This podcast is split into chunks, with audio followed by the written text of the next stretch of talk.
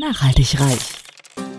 Ja, du hast richtig gehört. Nachhaltig reich. Es geht um Nachhaltigkeit in allen Lebensbereichen und betrifft jeden Einzelnen von uns. Konsum, Ernährung, Finanzen, Sport, Erziehung, Bildung. Energie.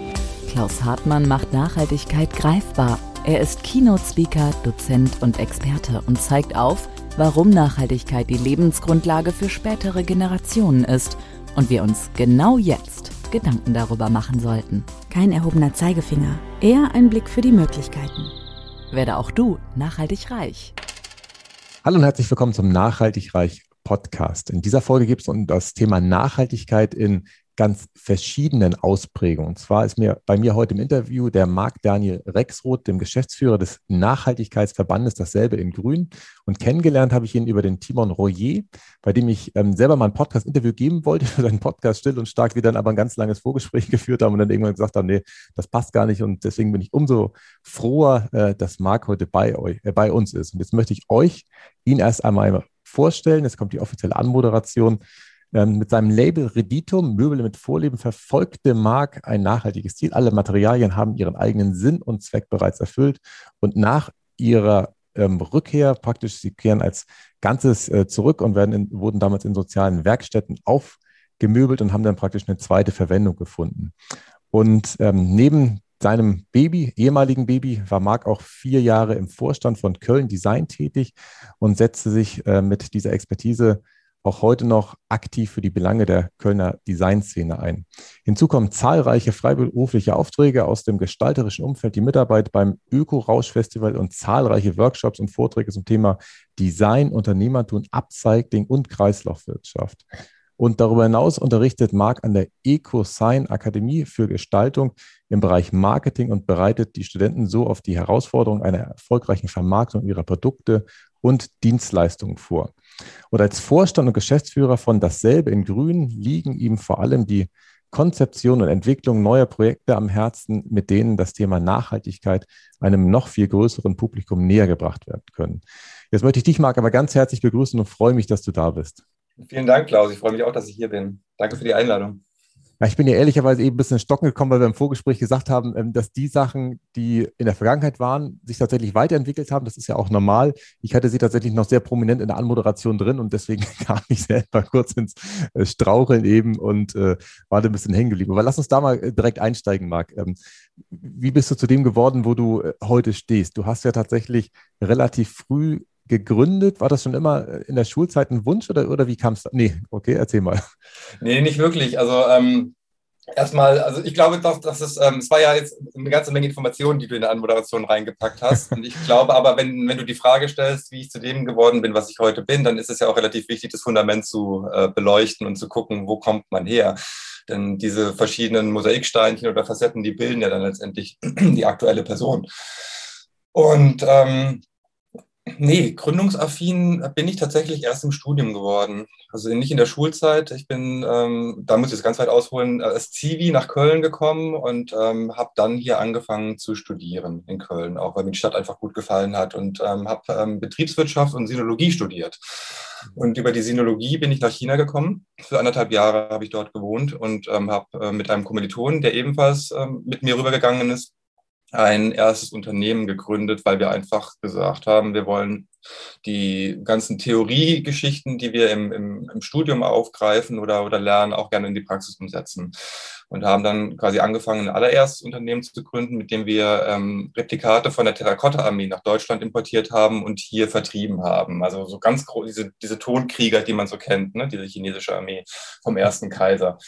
Und ähm, da habe ich Blut geleckt tatsächlich am Unternehmertum. Also da, davor war es eher, glaube ich, ich komme so aus dem, aus dem klassischen mittel, äh, mittelständischen Familienkonstrukt äh, und war eher, glaube ich, so, so, so auf, auf eine klassische Karriere beziehungsweise ein klassisches Arbeitsumfeld eingestellt. Und da habe ich dann erstmal gemerkt, also zum einen diese Einflüsse in China, aber auch dann eben dieses Unternehmertum, was dann eben von meinen Kommilitonen her eher kam aus der Familienrichtung, habe ich gemerkt, das liegt mir Und da habe ich Bock drauf. Und dann sind wir zurückgekommen, haben das Unternehmen dann hier gegründet und dann quasi ähm, die Produkte importiert und hier vertrieben.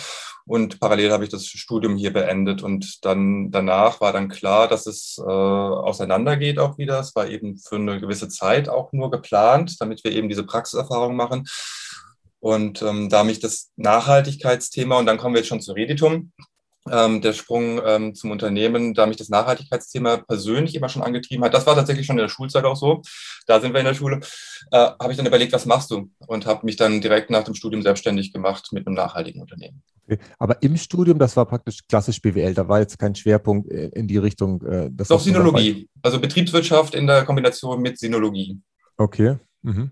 Mhm. Aber Synologie ist doch äh, die, die, die, Lehre Chinas oder, oder so würde ich sie mal bezeichnen. China-Wissenschaften, genau. China-Wissenschaften, genau. genau. Aber da ist dann alles abgebildet drin. Also natürlich war es bei uns eher in einem betriebswirtschaftlichen Kontext auch, also viel auch über den chinesischen Markt etc. pp, aber auch, ähm, auch Geschichtliches. Und also so war das mhm. ineinander so ein bisschen verflochten. Das waren nicht zwei separate Studiengänge, sondern es war ein, ähm, ein Studiengang, wo beides so ein bisschen miteinander verwoben war. Okay, und, und macht denn der Begriff der Nachhaltigkeit in China auch einen großen Stellenwert aus, weil ich weiß aus Japan, die sind ja tatsächlich sich politisch so gar nicht äh, mhm. Äh, eng beisammen, da sind die ja auch sehr darauf bedacht, dass alles immer intensiv weiter genutzt wird. Ich weiß, wenn da so eine Tasse runterfällt, die wird ja mit so Gold zusammengeklebt und wird dann ja immer noch schöner gemacht.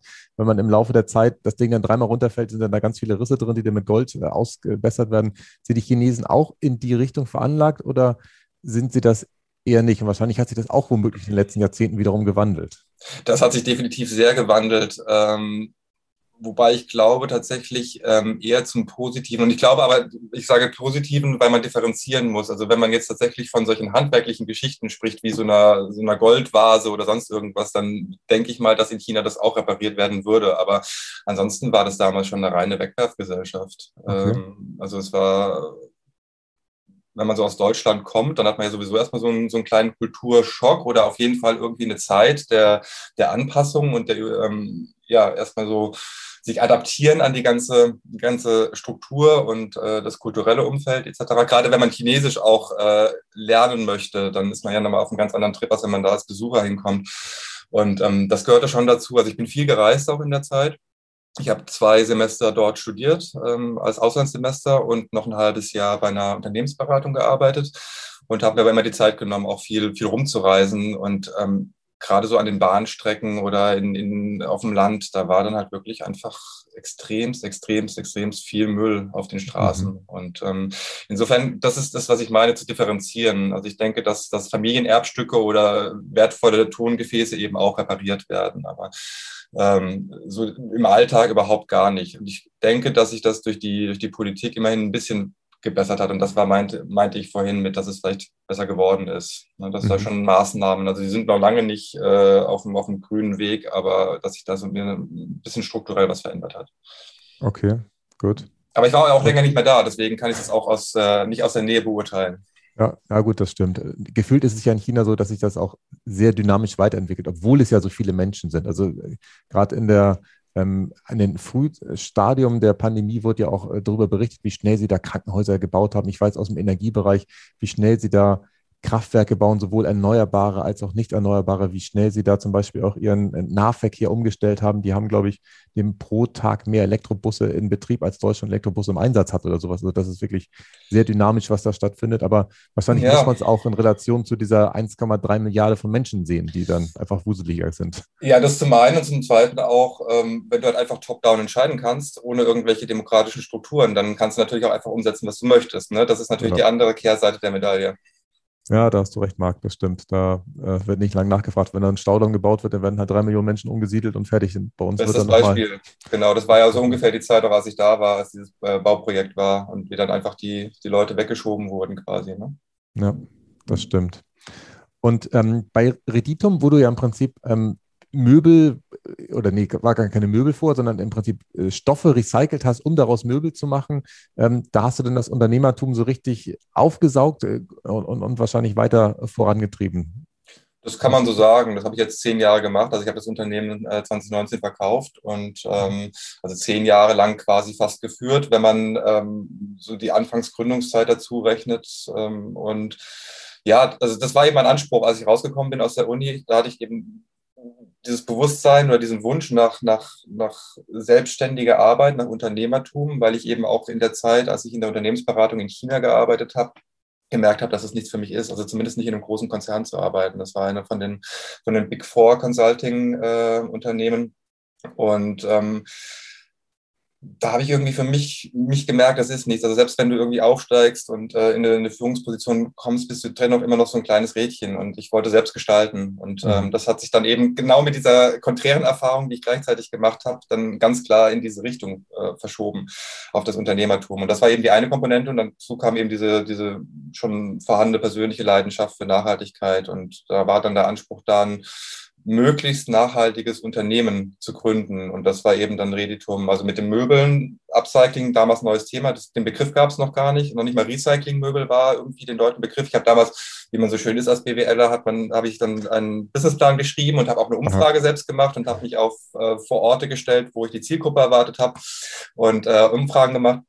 Und da konnte keiner mit was anfangen. Ne? Also ich glaube, in Holland war es schon ein bisschen äh, akut. Es gab, ähm, gab und gibt immer noch eine Initiative in Herford, die das so ein bisschen äh, betrieben hat, aber nicht auf einem, sag ich mal, unternehmerischen Level oder auf einem so professionellen Level. Und damit war ich so der Erste, der das gemacht hat in Deutschland, auf mhm. äh, jetzt quasi in der im wirtschaftlichen Betrieb. Und ähm, habe das versucht, eben so nachhaltig wie möglich mit meinen Mitteln, die ich damals hatte, aufzustellen. Das heißt dann eben ne, die ökologische Komponente, dann die, die Ressourcen aufzugreifen, die eigentlich in die Verwertung gehen und auf der sozialen Komponente eben Behindertenwerkstätten zu produzieren mhm. und auch mit anderen sozialen Initiativen zusammenzuarbeiten und das Ganze dann irgendwie zu einem fairen Preis, aber auch dann eben äh, auf den Markt zu bringen. Und ähm, Fokus war bei mir aber von allen, von Anfang an eigentlich immer auch Qualität äh, und Design das war mir ganz wichtig, weil ähm, ich zwar gesehen habe, dass es eine Trendgeschichte sein könnte, aber Trends überleben sich auch. Und da musst du, glaube ich, noch mit mehr überzeugen als nur mit diesen, äh, mit diesen Trendgeschichten. Und deswegen habe ich einen starken Fokus immer auch auf, auf äh, Funktionalität, Qualität, Design gelegt. Okay, woher kommt die Affinität zu, zum Design? Weil das ist ja wahrscheinlich etwas, was weder BWL-lastig ist oder ist das äh, in China entstanden? Die sind natürlich ja. auch ein Stück weit ästhetisch. Ja, das, das, das stimmt. Ich weiß es nicht, ich kann es ja nicht sagen. Also ich habe immer schon gerne kreativ gearbeitet auch. Ähm, bin auch am Feld aufgewachsen, war da ständig irgendwie draußen. Ich weiß nicht, ob das auch vielleicht aber einen äh, Einfluss drauf genommen hat. Meine Mutter ist auch sehr kreativ. Vielleicht waren es einfach so, so Kindheitseinflüsse. Mhm. Aber ich habe immer schon gerne auch mit Materialien gearbeitet und ähm, genieße auch heute noch ähm, die Vielfalt an, an verschiedenen kommen wir vielleicht später noch zu, zu verschiedenen Arbeitsphasen. Äh, also bei Reditum war das ganz stark, dass ich mal, weiß ich, zwei, drei Monate nur am Schreibtisch saß, dann war ich mal wieder einen Monat in der Werkstatt, um Prototypenbau zu machen ähm, oder irgendwas zu entwickeln. Und ähm, diese, diese Vielfalt an verschiedenen Aufgaben, ich glaube, das, das brauche ich auch mhm. für mich, auch für den kreativen Prozess.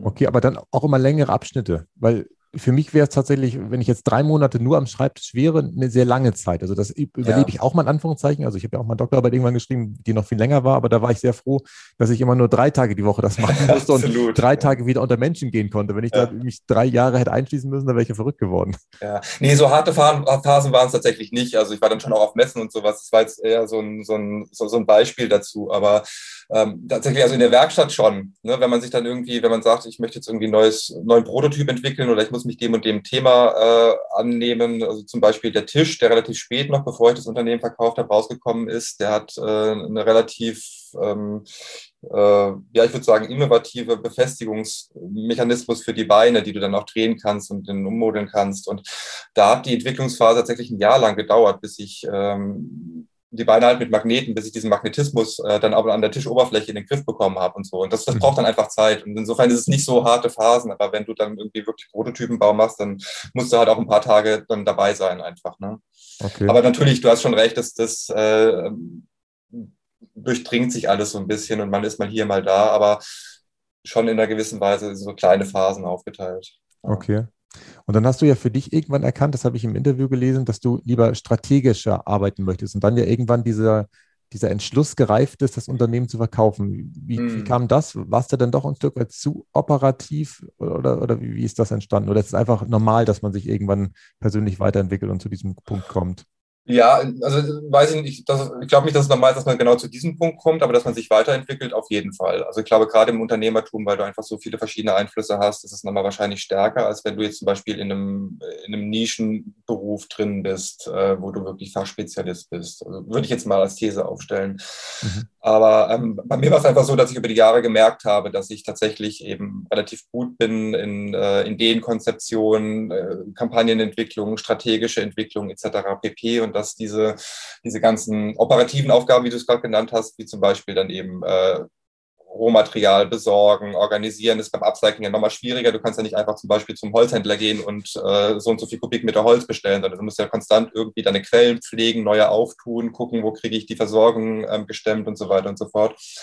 Und dass das alles ähm, auch mit dem produzierenden Gewerbe für mich dann irgendwann ähm, der Punkt kam, dass ich gemerkt habe, das möchte ich nicht die nächsten 30, 40 Jahre machen noch. Also ich würde es genauso wieder machen, wenn ich die Entscheidung hätte. Ne? Wenn ich jetzt irgendwie 10, 15 Jahre zurückspulen würde, würde ich es genauso wieder tun. Aber das ist eben vielleicht so, wie du es gesagt hast, ein Entwicklungsschritt, dass ich gesehen habe. Da sind meine wirklichen, ähm, wirklichen Qualitäten. Also in diesem, diesem kreativen und strategischen Bereich und das zu entwickeln. Und das war dann irgendwann der, der, der Punkt 2017, 18, dass ich das so für mich rauskristallisiert habe und dann so erste, erste Maßnahmen ergriffen habe zu gucken. Und äh, das Ganze aber natürlich auch auf, auf, auf Fundament oder auf Beine zu stellen, dass man es auch gut übergeben kann.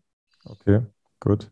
Bevor wir jetzt gleich auf den nächsten Schritt, den du genommen hast, äh, kommen, habe ich noch eine Frage. Und zwar, mein Bruder hat mir gestern erzählt, ähm, er wollte zwei Gartenhäuser kaufen, dass im Augenblick der Holzpreis ja durch die Decke geht. Das ist auch ja. etwas, was mir von ja. anderen ähm, Kollegen äh, bekannt gemacht worden ist, die im Augenblick im Paletten, Palettenmanagement aktiv sind, dass auf einmal Europaletten auch wieder wertvoll werden, obwohl die ja immer schon da waren und immer vergammelt sind, sind die auf einmal heiß begehrt.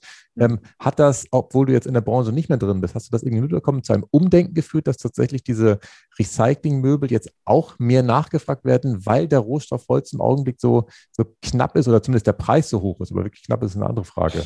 Uh, da weiß ich nicht, nee, kann ich glaube ich nichts zu sagen. Also ich denke, dass äh, jemand, der sich nicht mit der Thematik beschäftigt, weil er eben Gartenhäuschen oder äh, ein Haus umbauen möchte, ich habe das auch im, im Bekanntenkreis mitbekommen, äh, wo sich die, die, die Bauphase jetzt einfach verzögert, weil das wirklich durch die Decke gegangen ist. Ja. Unglaublich. Ähm, aber sag ich mal, beim klassischen äh, Konsumierenden kommt das ja nicht an, so wirklich. Ne? Also ich glaube, dass man das nicht mitbekommt, wenn man jetzt nicht irgendwie sich mit dem Thema beschäftigt oder da irgendwie betroffen ist. Und insofern glaube ich nicht, dass es Auswirkungen hat auf den, auf den Konsum von, von, von Möbeln. Nee. Es ist okay. eher tatsächlich dann die Nachhaltigkeit, der Nachhaltigkeitsgedanke oder eben auch noch der Trend. Mhm. Würde okay. würd ich behaupten jetzt ohne es wirklich jetzt genau zu wissen, weil, wie gesagt, jetzt bin ich seit zwei Jahren gut draußen. Ja, dann lass uns auf das kommen, Marc, wo du dann reingegangen bist. Ähm, war es mhm. dann nahtlos ähm, der Verband dasselbe in Grün, wo ja nachhaltige Unternehmen zusammen ähm, sich äh, organisieren oder hast du dazwischen noch die Lücke andersweitig genutzt? Wie war das damals? Nee, das hat sich relativ ähm, gut zusammengeführt, nahtlos, also ja, nahtlos, wie du gesagt hast, hat, hat sich das irgendwie ergeben. Ähm, ich bin da aber jetzt nicht irgendwie durch Zufall drauf gekommen, sondern ich war in dem Verband einfach auch schon seit 2010 Mitglied. Mhm. Ich bin da relativ direkt nach der Gründung von Reditum auch eingetreten und hab, ähm, war erstmal, sag ich mal, klassisches ordentliches Mitglied und bin dann irgendwann, ich glaube 2015 oder 16 bin ich in den Beirat und habe mich so ein bisschen engagiert und 2018 dann in den Vorstand. Und dann hat sich das 2019 ergeben, einfach, dass die äh, Geschäftsführerposition frei wurde. Und dann hat das perfekt auch in mein Lebensmodell gepasst. Ne? Zu der Zeit kam mein, mein Sohn auf die Welt. Und ähm, ich hatte mich dann entschlossen, das hattest du ja auch schon vorhin gesagt, glaube ich, das Studium nochmal zu machen, ähm, das weiter, weiterführende Studium zu machen.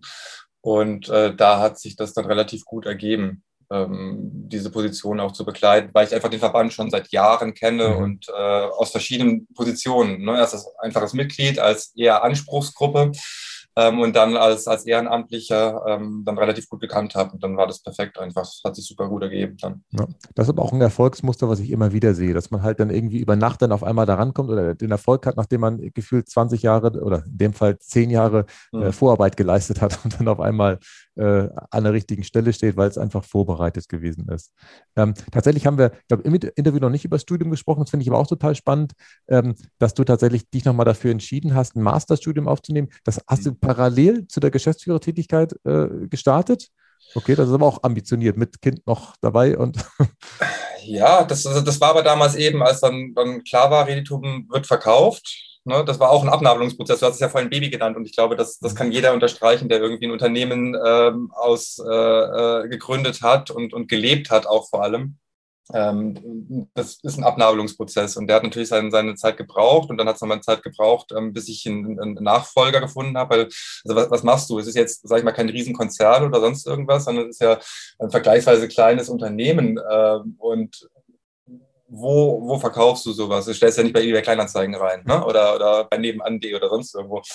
Und dementsprechend hat der Prozess einfach gedauert, auch jemanden zu finden, ne? weil man teilt es in sein Netzwerk und so weiter und so fort. Und insofern war das so, ein, so, ein, so eine Melange aus, aus verschiedenen Prozessen. Und das war eben der eine. Der zweite war dann die Überlegung, wie geht's denn weiter? Und diese, diese Weiterqualifizierung, das heißt nochmal einen Master draufzusetzen ähm, auf mein Erststudium, das war eigentlich schon immer Wunsch, ist aber halt dann im unternehmerischen Alltag dann häufig untergegangen, so mhm. immer wieder. Und dann kam das halt wieder hoch und dachte ich so, jetzt ist vielleicht genau auch mit Geburt und äh, neuer Position und Verkauf und sowas ist einfach so ein, sowieso so ein Bruch drin oder so ein, so eine Veränderung, so eine große Veränderung, vielleicht besser als Bruch. Ähm, und da passt es eigentlich super rein. Und dann war, war, die Zeit perfekt. Und das hat dann auch, ja, also ich bin nach wie vor, ich bin jetzt seit ein bisschen mehr als ein Jahr, anderthalb Jahren bin ich äh, da drin. Mhm. Ist super. Ähm, bringt mir okay. nochmal sehr, sehr viel auch für mich persönlich.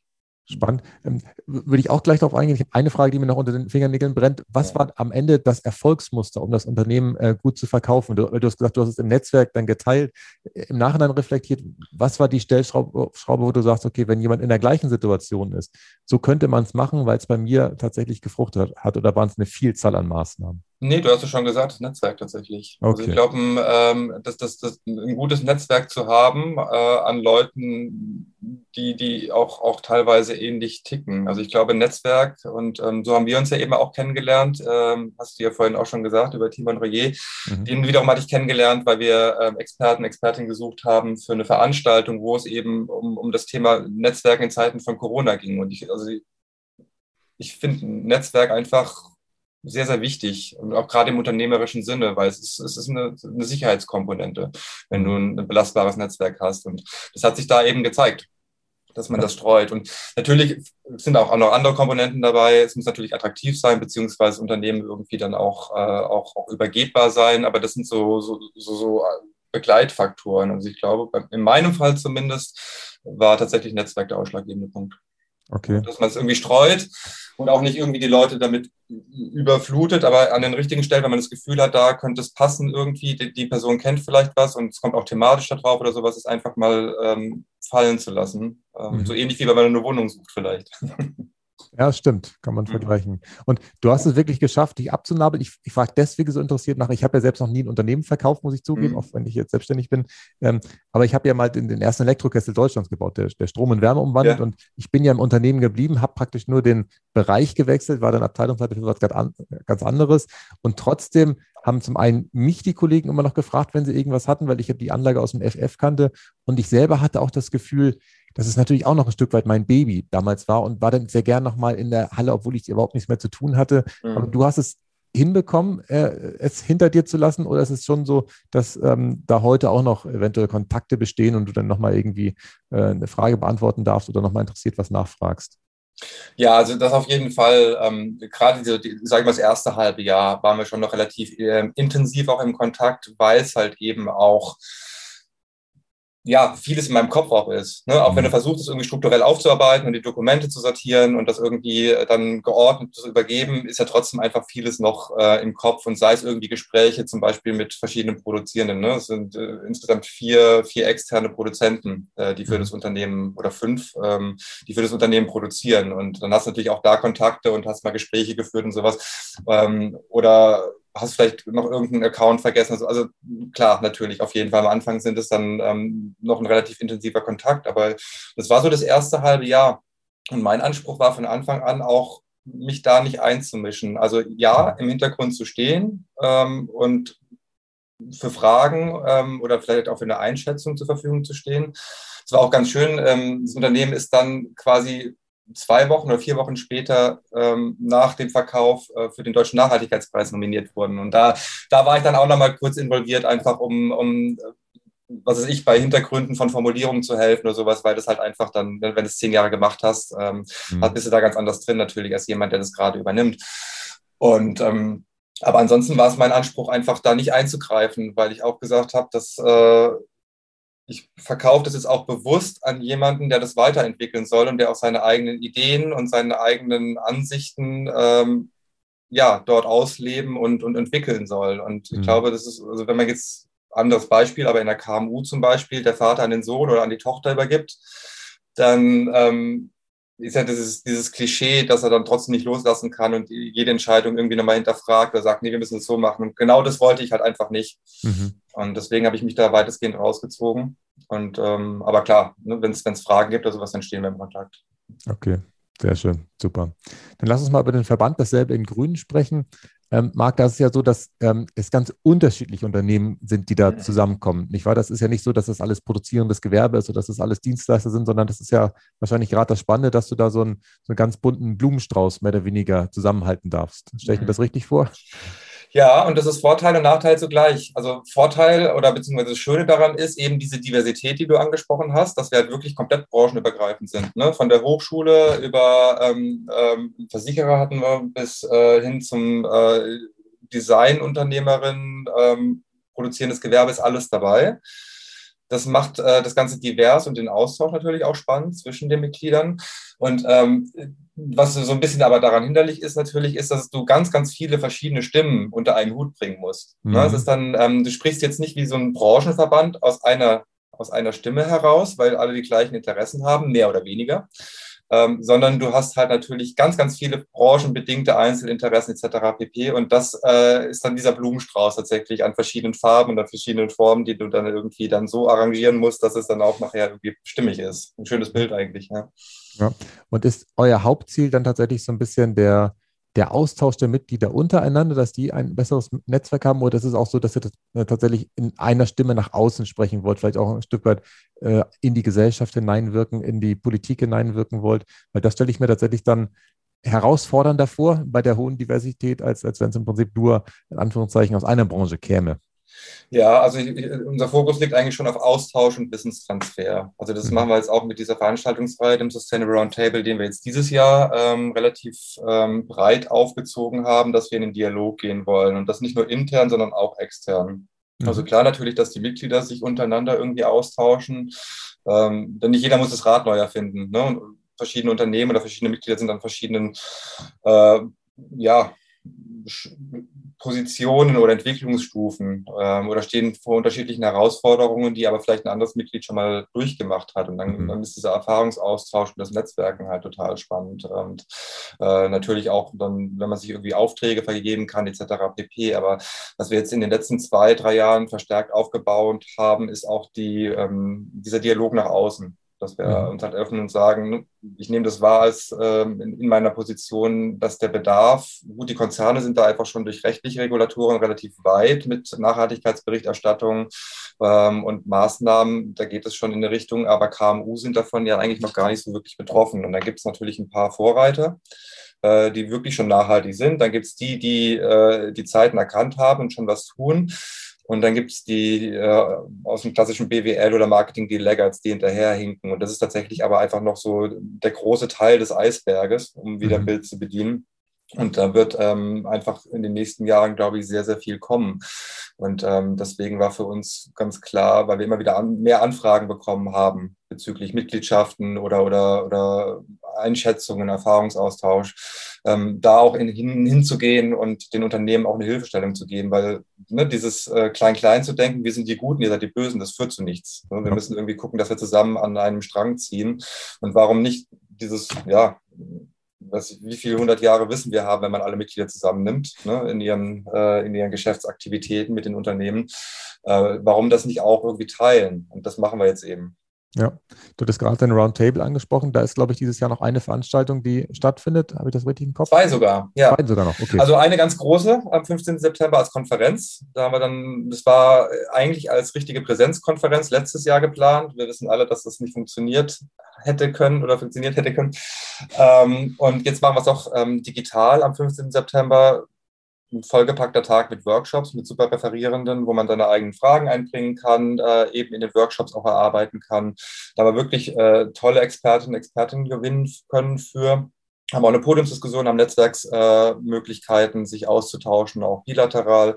Und das ist dann quasi ein, ein, eines unserer Groß-Events dieses Jahr, diese Konferenz. Und mhm. ähm, dann haben wir im Nachgang nochmal zu diesen Begleitevents, die wir jetzt gefahren haben, wo wir uns ja auch äh, kennengelernt haben, im November nochmal eine ähm, Veranstaltung am 3. November äh, bezüglich äh, Veränderung im Kleinen. Ne? Weil ich glaube, wir, wir kennen das alle, gerade jetzt wir gehen auf so eine Konferenz, wir kriegen super Input, wir haben mhm. äh, entweder in irgendwelchen Vorträgen oder in Workshops irgendwas gelernt und kommen so ganz enthusiastisch raus und motivieren und sagen so, ich will unbedingt jetzt was machen und ähm, das, das, das, das, das kann ich jetzt auch umsetzen. So, und dann bist du am Schreibtisch und dann hast du den ähm, Alltag wieder vor dir und dann schiebst du auf den nächsten Tag und dann schiebst du auf den nächsten Tag, schiebst du auf die nächste Woche und dann ist es wieder weg.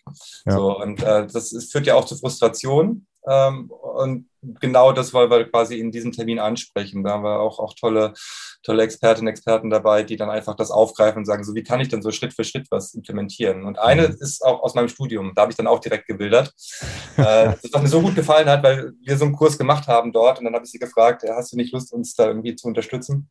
Oder da auch dein, dein, dein Wissen zu teilen, hat sie sofort Ja gesagt, Caroline Meyer. Und äh, da freue ich mich sehr drauf, weil das wirklich auch ein, ein, toller Workshop war, den wir da gemacht haben im Rahmen des, des, des Studiums. Finde ich cool. Also die Lage, äh, die Lage, genau. Die, die Frage lag mir auf der Zunge, äh, zu fragen, wie man das, was, was, du hast eben so schön gesagt, ihr habt hunderte von Jahren Wissen in euren Köpfen und die man austauschen kann, wie man es auf die Straße bekommt, wie man in die Umsetzung ja. kommt. Und ich habe mir den Termin jetzt hier schon notiert. Ich gucke mal gleich im Kalender, ob ich da auch teilnehmen kann, weil es ist für mich immer so wichtig. Ich finde, ich bin ja seit ein paar Monaten in einem Mentoring drin und da sagt mein Mentor auch immer, wir sind ja alle Wissensriesen, aber wir sollen ja zu Umsetzungsgiganten werden, dass wir wirklich da ja. loslegen, es umsetzen. Und mhm. ich, ich glaube, es, es, fehlt uns wirklich an nichts, dass wir theoretisch irgendwas noch mehr wissen müssten. Und deswegen sind so Termine total wichtig, ähm, dass wir einfach das auf die Kette kriegen, umsetzen. Und was mir tatsächlich immer sehr hilft, ich arbeite damit jetzt wieder, ich kann es mal, gut, in die Kamera gucken nicht viel, aber äh, mit so kleinen Post-its, für die, die es äh, als Podcast hören, wo ich mir jeden Abend tatsächlich so viel wie auf so einem Mini-Post-it, der ist gefühlt dreimal fünf Zentimeter groß, die vier, fünf Sachen raufschreibt, die morgen erledigt werden müssen. Und mhm. mit dem Zettel renne ich den ganzen Tag durch die Gegend. Der kommt ja. dann auch mit zum Mittagessen, wenn ich beim Mittagessen mit den Kindern sehe, scheiße, der ist noch nicht fertig, dann, dann muss nachmittags noch was passieren und, und äh, damit die Striche erledigt werden. Ja. Das hilft mir im Augenblick. Ich habe schon ganz viele unterschiedliche Sachen ausprobiert mhm. ähm, und da bin ich total gespannt, ähm, was am 3. November kommt. Vielleicht hast du jetzt für dich schon eins, wo du sagst, äh, das ist für die Hörer äh, etwas, was in der Regel bei vielen Unternehmen oder auch vielleicht im, im Kleinen äh, sehr gut funktioniert? Äh, das nicht, aber was ich super cool fand, ähm, war die Eisenhower Matrix. Ähm, die kennt vielleicht äh, der eine oder die andere auch, aber da ist das genau, also das, das kann man auch äh, wunderbar mit Post-its dann bestücken. Du hast einfach eine klassische Matrix mit vier Feldern und dann unterteilst du einfach in, ähm, das muss jetzt wirklich machen, das würde ich gerne machen. Ähm, ich habe es nicht mehr ganz auf dem Schirm tatsächlich. Ich wollte es ja auch umsetzen, da sind wir genau beim Thema. Ne? Ich habe es äh, immer noch nicht an meiner Wand hängen, ähm, weil ich, ich das glaub, genauso machen wollte. Dringlichkeit und Wichtigkeit sind, glaube ich, die beiden Achsen, wenn ich es richtig erinnere. Etwas genau, richtig. Und dann eben in den verschiedenen Abstufungen. Und dann hast du eben ein Feld, das ist einfach, genau, dringlich und wichtig. Und dann gibt es Sachen, die sind dringlich, aber nicht wichtig und so weiter. Und dann kannst du halt das einsortieren und hast eine relativ gute Übersicht. Und ich glaube, wenn man sowas mit Post-its oder mit einem Kreidemarker oder sowas äh, macht, dann, dann kann das super gut sein. Aber da sind wir genau bei dem Punkt, seit einem guten halben Jahr möchte ich mir dieses Ding an die Wand hängen und habe es noch nicht gemacht. Und vielleicht mache ich es dann auch am 3. November. Aber ähm, an sich fand ich das ein super smartes System und ähm, ich weiß aber aus verlässlichen Quellen, ähm, dass noch eine ganze Menge andere coole Tools äh, dann auch äh, besprochen werden oder Möglichkeiten, wie man sich auch vielleicht so selber ein bisschen natschen oder so ein bisschen, ein bisschen äh, über, überlisten kann, um eben diesen Schweinehund vielleicht dann auch ähm, ja, mal Gassi führen zu können. Ja, ja, das stimmt, den haben wir ja alle. Ähm, sehr gut, dass du das Studio nochmal ansprichst. Den Faden hat man mhm. vorhin ein Stück weit verloren. Du bist jetzt ein, seit einem Jahr dabei. Das heißt, du nimmst da auch ganz viele Sachen mit, die du auch sofort umsetzen kannst bei dasselbe in Grün. Verstehe ich das richtig? Weil das ist ja eigentlich immer das Schönste, weil wenn jemand fünf Jahre studiert und dann am Ende womöglich 80 Prozent vergessen hat, ist das ja mhm. äh, schade in Anführungszeichen. Und, und du kriegst das gleich in die Praxis oder sagst du, na, so ein paar Sachen sind auch dabei, das ist jetzt etwas anwendungsferner, um das mal vorsichtig zu formulieren. Naja, es ist, also das Studium ist ein Mix aus Wissenschaft und Praxis. Ne? Also insofern hat man, ähm, hat man relativ viele äh, Wissensaspekte, ähm, die, glaube ich, einfach so in den Erfahrungsschatz oder eben in die Expertise rein, reinfließen und die aus dem man dann eher unbewusster dann, glaube ich, dann auch Sachen daraus entwickelt vielleicht. Und dann gibt es eben solche Kniffe wie dieses äh, aktuell, ne? Äh, wie das Beispiel, was wir gerade angesprochen haben, wo man dann sagt, das kann ich wunderbar irgendwie direkt auch integrieren. Aber das ist nicht nur bei dasselbe in Grün. Also ich mache ja noch andere Projekte. Ich bin ja auch ähm, ähm, freiberuflich auch beratend tätig und so. Und das ist also für, für das Gesamtspektrum, jetzt nicht nur für diesen einen Job, sondern auch für alle anderen Aktivitäten, die ich so mache.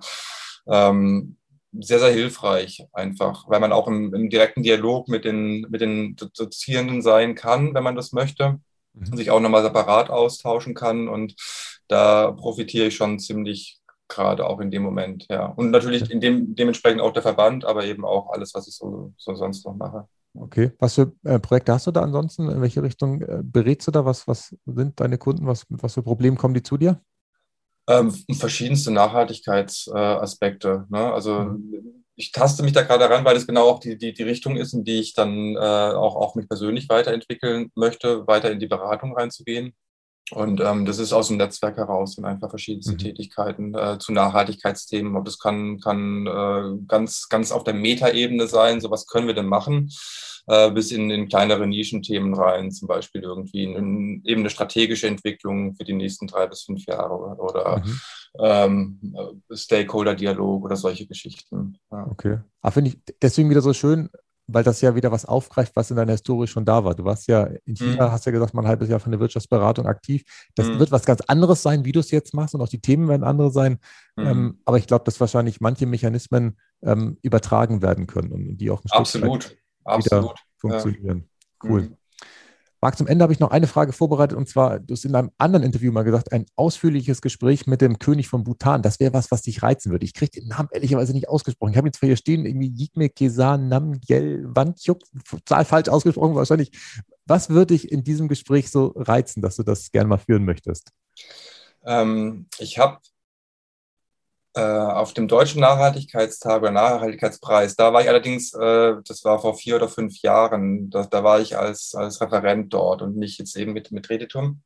Ähm, habe ich einen Vortrag gehalten und da war auch der, der Botschafter, glaube ich, von Bhutan war das da. Und ähm, ich, ne, wir wissen das, oder viele wissen das vielleicht, ähm, dass das Bhutan dieses äh, das, das äh, Bruttonationalglück eingeführt hat mhm. Ähm, und äh, dass das Bruttosozialprodukt quasi, also die rein finanzielle wirtschaftliche Denkensweise, einen Wert eines Landes zu bemessen eingeführt hat und das einfach eben an oberste Stelle gestellt hat und dazu verfügt hat, dass so und so viel Prozent des Waldes zum Beispiel nicht, ähm, nicht gerodet werden dürfen und inzwischen auch schon seit ein paar Jahren einfach klimaneutral ist, ne, weil sie auch sehr stark mhm. auf, auf, auf Wasserkraft gesetzt haben ähm, und ihre, ähm, ja, ihre Bevölkerung auch diesbezüglich sensibilisiert haben. Und ich finde diesen Schritt einfach für so ein Land äh, bemerkenswert, äh, das so radikal weiß ich, weiß ich gar nicht, ob das jetzt der richtige Begriff, Begriff ist, aber so konsequent vielleicht besser mhm.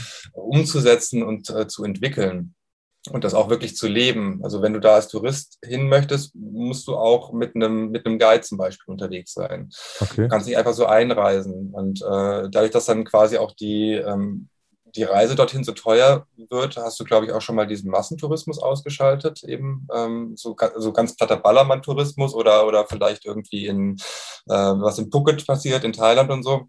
Und halt eben bewusste Touristen. Und ich finde das einfach toll. Ähm, zu sagen, wir, wir zielen jetzt nicht nur rein auf wirtschaftliche Aspekte, sondern wir hier haben eben, und da sind wir ja bei der Nachhaltigkeit wieder, wir haben auch äh, die ökologische und die soziale Komponente äh, mit dabei. Und wir denken an unsere Enkel. Ne? Wir haben ja inzwischen dieses, dieser, dieser Begriff enkeltauglich hat sich ja auch ziemlich etabliert. Ja. Und ähm, ich finde ihn inzwischen ein bisschen abgedroschen, kann fast nicht mehr hören, aber er trifft trotzdem halt den, den, den Kern irgendwie von, von, von der Art und Weise, wie wir denken sollten. Und da ist halt, finde ich, bei uns in, in den westlichen Gesellschaften noch eine sehr, sehr große Diskrepanz zwischen äh, das zu sagen und das wirklich umzusetzen und zu mhm. leben. Ne? Da, da sind, spielen viel zu viele Lobbys rein, viel zu viele Wirtschaftsinteressen und so. Ich bin nicht wirtschaftskritisch, aber ähm, ich denke schon, dass wir, dass wir gucken müssen, wie wir die nächsten äh, Jahrzehnte gestalten für unsere Kinder und Kindeskinder und deren Kinder wieder. Ja. Und ähm, das fand ich einfach toll. Da, mhm. das, diese Konsequenz und diese Sichtweise, weil er, glaube ich, auch noch relativ jung war, als er das, äh, als er angetreten ist und äh, das so, so durchgetrieben hat. ja, mhm. so bemerkenswerte Personen, die konsequent ihren Weg gehen, die finde ich einfach sehr, sehr inspirierend und sehr, sehr spannend. Okay. Und ist es in der Bevölkerung dann auch so positiv aufgenommen? Weißt du das zufällig? Hast du da oh, nee, das weiß ich leider nicht. Okay. Ähm, weil das fände ich ja tatsächlich spannend, weil mhm. ich finde das auch super. Ich habe auch schon mit einer Kollegin mal drüber gesprochen, die auch genau zu dem Thema ähm, so eine halbjährige Fortbildung oder sowas macht. Also die, die genau mhm. da reingeht, die werde ich auch nochmal irgendwann interviewen, das finde ich äh, total spannend. Ähm, aber auch sie wusste es zu dem Zeitpunkt noch nicht, wie die Bevölkerung darauf reagiert, weil ich finde die Idee toll und das als König hast du ja mhm. auch die Macht, das im Prinzip einfach mal anzuordnen und dann durchzuziehen. Mhm. Und vor allem, wenn er jung ist und weiß, er hat noch 50 Jahre auf dem Thron, dann werden es wahrscheinlich auch irgendwann äh, die, die Letzten verstehen, dass er es ernst meint.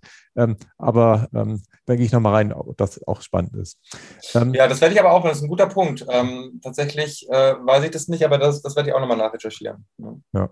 Mhm. Mir ist gerade aufgefallen, Marc, äh, dass ich die Frage äh, vergessen habe zu stellen, was du denn mit dem Begriff der Nachhaltigkeit äh, verbindest. Also ich habe zwischendrin so sehr deinen Ausführungen gefolgt und bin immer wieder auf neue Fragen gekommen, die gekommen sind, aber die wollte ich jetzt nicht total äh, vergessen. Jetzt, jetzt kommt sie am Ende. Was, was ist das, woran du da denkst? Hm. Ja, guck, da beschäftige ich mich seit beruflich seit zwölf Jahren damit und das ist nicht das erste Mal, dass ich diese Frage gestellt bekomme, aber das ist ja auch, äh, auch ein, ein, ein, Weiterentwicklungsprozess und ähm, kann dir gar keine aus der Pistole geschossene Antwort darauf geben. Ähm, ich glaube, Nachhaltigkeit ist tatsächlich langfristiges Denken mit dem, mit dem Blick, was für die Gemeinschaft sinnvoll ist. Mhm. Und nicht nur für den Einzelnen. Ähm, und tatsächlich auch, ähm, da sind wir wieder bei Stakeholdern oder bei, bei Beziehungsgruppen, auch, auch diejenigen äh, einzubeziehen, die sich vielleicht nicht äußern können, sprich zum Beispiel die Natur eben. Ne? Mhm. Also gut, man kann eine Naturkatastrophe äh, oder Überschwemmungen oder eine Dürre als, als, als Äußerung verstehen, wenn man das möchte. Äh, tun die, die meisten, glaube ich, aber nicht. Also mhm. ich glaube, dass, äh, dass das den Kern ausmacht, ähm, diese drei Säulen in Einklang zu bringen und ähm, zu gucken, wie können wir weitergehen und wie können wir unsere Ressourcen, die wir haben, nicht übernutzen. Ne? Und äh, damit meine ich die Natur genauso wie uns Menschen auch. Ne? Mhm. Stichwort Burnout etc. Mhm. Und ähm, ja, dieses, dieses gesellschaftliche oder das denken in großen Kontexten. Und ich glaube, das fehlt uns noch so ein bisschen. Also ich habe neulich, ich weiß mir gar nicht mehr, wo es war, in einem der, der großen, großen Zeitungen gelesen, dass ähm, ich glaube, ähm, 67 Prozent oder auf jeden Fall ein bisschen mehr als zwei Drittel der, der deutschen Gesellschaft äh, lehnen eine höhere Besteuerung von, ähm, von Erbschaften ab. Mhm aber knapp 97 Prozent, äh, nagel mich jetzt nicht fest, aber so ungefähr, also auf jeden Fall 90er Prozent äh, der Gesellschaft würden davon profitieren, letztendlich. Okay. Und das, das ist so, das ist bei mir hängen geblieben, weil ich dachte, ne, wir denken alle viel zu kurzfristig. Und klar, mhm. wenn ich jetzt irgendwie eine große Erbschaft bekommen würde und müsste davon die Hälfte abgeben, wäre ich auch angenagt. Ähm, aber der Gesamtkontext, dass die Gesamtgesellschaft davon profitiert einfach, ne? weil es mehr Einnahmen gibt, weil es wieder mehr Kaufkraft gibt dadurch, weil äh, sinnvoller konsumiert werden kann und so. Also, das, das fehlt mir einfach und ähm, das, das sollte mehr noch Teil der Nachhaltigkeit sein, in größeren Kontexten zu denken und nicht nur äh, persönlich bezogen. Ja, das stimmt. Zumal ja auch gerade beim Thema Erbschaftssteuer ja heute schon die Freibeträge riesig sind. Also riesig. Ja, also jemand, der ja, einen Millionenbetrag äh, erbt, der muss was abgeben, aber ich glaube, 400.000 Euro oder sowas kannst du ja eh im Prinzip, mhm. wenn es von den Eltern ist oder so, äh, umsonst in Anführungszeichen, also steuerfrei erben. Ähm, und ja, wahrscheinlich hat jeder dann, der jetzt gefragt worden ist, das Gefühl, dass er oder gar nicht die Kenntnis darüber, dass er wahrscheinlich das Haus seiner Eltern sowieso umsonst erben kann und es tatsächlich nur diese zwei, drei, vielleicht vier Prozent äh, betrifft, die wirklich Unternehmen vererben, die äh, so großen Privatbesitz haben, dass sie tatsächlich darüber hinaus schießen und dann auch nennenswert Steuern zahlen müssen. Und auch die, da bin ich mir wieder sicher, die werden ja solche Konstrukte finden, das weiß ich auch, dass man ja alle zehn Jahre schon mal vorvererbt und also Kram, da gibt es auch freie Beträge, mhm. dass die das dann so gestalten, dass am Ende wieder womöglich gar nicht so viel Steuer gezahlt werden soll. Aber ich finde den ja. Vergleich also ich, ich, ich, glaube schon, dass es, dass es tatsächlich mehr sind als diese zwei, drei Prozent. Ähm, denn wenn du jetzt irgendwie Alleinerbe bist und ein, äh, sag ich mal, ein Elternhaus irgendwo in der Stadt, äh, ne, du fängst bei 800.000 an wahrscheinlich oder sowas, dann, dann wärst du auf jeden Fall drüber. Aber ich glaube, dass, dass, dass bei, bei dieser Untersuchung die Kern das Kernproblem ist, ich habe das Gefühl, mir wird das weggenommen. Und das haben wir bei der Nachhaltigkeit häufig. Ne? Jetzt sind wir gerade im Wahlkampf irgendwie und ähm, dann wird wieder 130 diskutiert ähm, mhm. auf den Autobahnen oder 30 in der Innenstadt. Ähm, und auch da, da wird mir was weggenommen. Und dieses, mir wird was weggenommen, triggert ja das, diese Ablehnung dagegen. Und ich glaube, man muss mehr in so ein Verständnis reinkommen. Ja, ich mache vielleicht eine Einschränkung, aber tut mir die wirklich letztendlich so richtig weh? Ja. Ähm, oder ist nicht der Nutzen für alle dadurch größer, weil weniger Unfälle, weniger Tote, äh, weniger Abgase, weniger Lärm etc. jetzt in dem Beispiel mit dem, mit, äh, mit dem Verkehr. Und da diese Differenzierung, ich glaube, da polarisieren wir uns auch durch, durch die Digitalisierung gerade im Netz, wo wir so schön anonym alle ähm, über ähm, unseren, unsere Kritik äußern können ohne belangt zu werden. Da, da sind wir noch weit von entfernt, dahin zu kommen, das, das vielleicht auch, auch differenzierter zu, zu betrachten. Ja.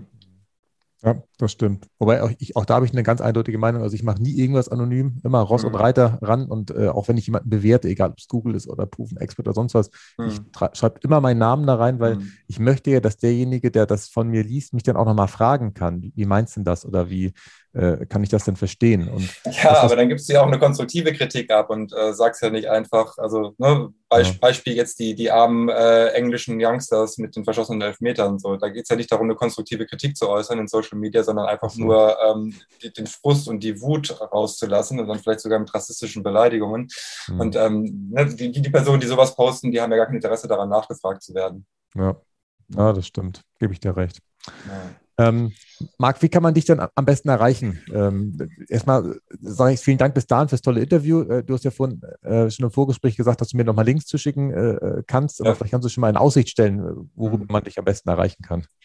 Äh, man findet mich auf jeden Fall auf LinkedIn derzeit, glaube ich, am besten. Ja, über die Verbandsseite auch Kontakt aufnehmen. Da laufen Nachrichten meist auch äh, hier im Büro bei, bei mir auf oder im Team auch, aber grundsätzlich, also über persönlichen Kontakt ist, glaube ich, so jetzt der, der Berufsnetzwerkklassiker am, am, am sinnvollsten. Ja. Okay. Sehr schön, super. Ich sage vielen Dank fürs Interview. Marc, gibt es irgendwas, wo du sagst, das muss jetzt noch in ein Abschlussstatement untergebracht werden, wenn wir darüber nicht gesprochen haben und du das Gefühl hast, dass die Zuhörer das heute, beziehungsweise in dem Zeitpunkt, wo es veröffentlicht wird, auch noch hören sollen? Ah, nee, nicht wirklich. Einfach, ich würde nochmal ein Lob, Lobgesang auf Nachhaltigkeit anstimmen. ähm, weil dieser erhobene Zeigefinger, der normalerweise äh, so auch unterschwellig zumindest häufig, häufig mitschwingt, weil wir müssen das tun und äh, es gibt keine andere Alternative etc ähm, der, der bremst ja manchmal die Motivation, einfach irgendwas zu tun. Oder man hat einfach gar nicht den Überblick, was alles möglich ist. Und ähm, mit mehr Leidenschaft rangehen, äh, meine ich jetzt gar nicht mal unbedingt bei Konsumentinnen und Konsumenten, sondern auch bei Unternehmen einfach. Das, äh, ich glaube, viele begreifen das, äh, haben da noch Angst oder Sorgen vor oder begreifen äh, äh, das als, als Bedrohung oder zumindest als eine große Herausforderung, äh, nachhaltig zu werden. Aber es ist, es führt einfach kein Weg dran vorbei. Und ähm, ich glaube, wenn man kreative Ansätze fährt und ähm, auch mit einer gewissen äh, Leidenschaft und Motivation daran geht und die Leute anfeuert, dann äh, sind da die Aussichten einfach auch, auch, auch richtig, richtig gut. Und ähm, ja, das wäre so, glaube ich, mein, mein Schlussstatement. Mehr Nachhaltigkeit wagen. Sehr schön. Und ob du es glaubst oder nicht, Marc, es ist im Intro drin. Ich habe es mir auch aufgeschrieben, äh, irgendwie wird es praktisch da so, hätte ich fast gesagt, gesungen im Intro des Podcasts, äh, dass, dass ich auch für den nicht erhobenen Zeigefinger stehe. Ähm, weil wir alle sind ja so, ehrlicherweise in der Schulzeit ausgerichtet worden, dass wir ja immer Fehler suchen, dass wir tatsächlich immer andere auf irgendwas hinweisen. Und das rauszubekommen, ist, glaube ich, ganz wichtig. Da bin ich voll deiner Meinung. Sehr schön, Fehlerkultur, genau richtig. Da können wir zum Beispiel an den, an den Niederländern, unseren Nachbarn zum Beispiel nehmen, die leben das sehr, sehr gut mit der Fehlerkultur. Das, da können wir uns auf jeden Fall eine Scheibe abschneiden. Ja, okay. mehr, mehr wagen. Dann haben die das wahrscheinlich äh, in die USA exportiert, weil das sind ja viele Niederländer damals äh, ausgewandert, auch in die USA. Und die sind ja auch sehr gut an der Stelle, zumindest in der Außenwahrnehmung. Ich weiß nicht, ob das wirklich so ja. ist. Aber das kann gut sein. ja. Fail fast, fail big oder irgendwie sowas steht ja auch bei, bei einem der großen Konzerne da überall, äh, ja. nicht, ob das Google oder sonst was ist. Ähm, die, die leben das auch. So, jetzt machen wir den Sack zu. Äh, wir sprechen gleich noch weiter. Und äh, ich sage vielen Dank fürs tolle Interview. Klaus, herzlichen Dank für die Einladung. War schön, hat Spaß gemacht. Nachhaltig reich. Das Wichtigste nochmal in 60 Sekunden. Aus dem Podcast mit Marc habe ich vier Punkte mitgenommen. Das erste ist, Qualität und Design ist entscheidend oder zumindest wichtig äh, für nachhaltig erfolgreiche Produkte. Das war für mich tatsächlich ähm, nochmal ähm, wichtig, das vor Augen geführt zu bekommen, da man ja häufig mit so nachhaltigen Produkten manchmal so nur dieses Lebensgefühl praktisch verbindet äh, und es darf tatsächlich auch äh, gut sein und auch gut aussehen. Dann äh, war ja bei seinem Verkauf seines Unternehmens sein gutes Netzwerk entscheidend. Ich fand es so schön, dass er von einem, einer Sicherheitskomponente gesprochen hat.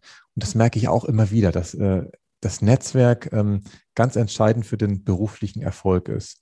Dann fand ich es nochmal sehr äh, angenehm, dass wir nochmal über Bhutan gesprochen haben, das Bruttonationalglück das in meinen Augen vielleicht auch etwas ist, was andere Länder, vielleicht auch westeuropäische Länder, sich ein Stück weit zu eigen machen können und auch ähm, ja, wir unser eigenes Wirtschaftssystem ein Stück weit anpassen dürfen. Und ganz am Ende äh, habe ich ja nochmal danach gefragt, was er unter Nachhaltigkeit eigentlich versteht und habe ihn da tatsächlich nochmal ähm, in die Reflexion ein Stück weit äh, führen können. Und ich fand es so schön, dass er darunter langfristiges Denken mit dem Blick versteht, was für die Gemeinschaft und für mich sinnvoll ist. Das heißt, es, auch da geht es wieder darum, nicht immer nur ich äh, an erster Stelle, sondern dass auch andere Menschen was davon haben. Und äh, ich hoffe, dass auch ihr heute wieder aus der heutigen Folge was mitgenommen habt und zum Thema nachhaltiges Unternehmertum was gelernt habt, wie das gehen kann. Ich bin gespannt auf eure Rückmeldung und eure Fragen, die ihr mir gerne bei Instagram schicken könnt. Bis zum nächsten Mal. Tschüss. Nachhaltig reich. Kein erhobener Zeigefinger, eher ein Blick für die Möglichkeiten. Und mehr Möglichkeiten findest du im www auf klaushartmann.de.